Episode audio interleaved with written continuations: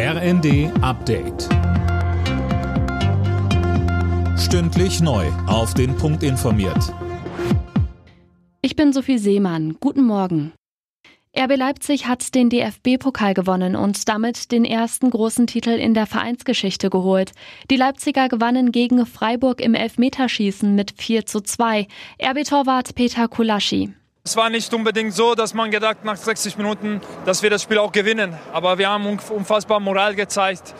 Die letzte halbe Stunde mit zehn Mann sehr gut gespielt. Ich glaube, verdient den Ausgleich gemacht und dann ja, eine Verlängerung war das dann ein offenes Spiel und beide Mannschaften gewinnen konnten und mit Elfmeterschießen dann. Ja, es war brutal einfach. Wir, die Jungs waren sehr cool und am Ende, ich glaube, der Sieg ist auch nicht unverdient. Bundesinnenministerin Faeser hat sich dafür ausgesprochen, dass Ermittlungsbehörden stärker gegen häusliche Gewalt vorgehen. Sie müssten noch sensibler werden, sagte Faeser der Bild am Sonntag. Täter müssten direkt nach dem ersten gewaltsamen Übergriff aus der gemeinsamen Wohnung verwiesen werden, so Faeser. Außerdem forderte sie spezielle Ansprechstellen bei der Polizei mit geschultem Personal. Faeser sprach sich auch dafür aus, dass die Tötung von Frauen durch ihre Partner oder Ex-Partner strenger bestraft wird. Das sind, Zitat, Morde.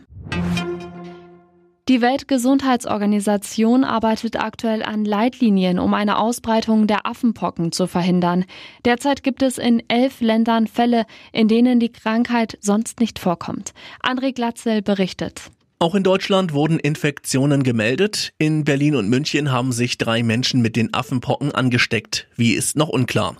Der Ausbruch könnte durch sexuelle Kontakte ausgelöst worden sein, so die WHO. Sie befürchtet, dass sich die Krankheit im Sommer weiter ausbreiten könnte, etwa durch Kontakte auf Festivals oder großen Partys.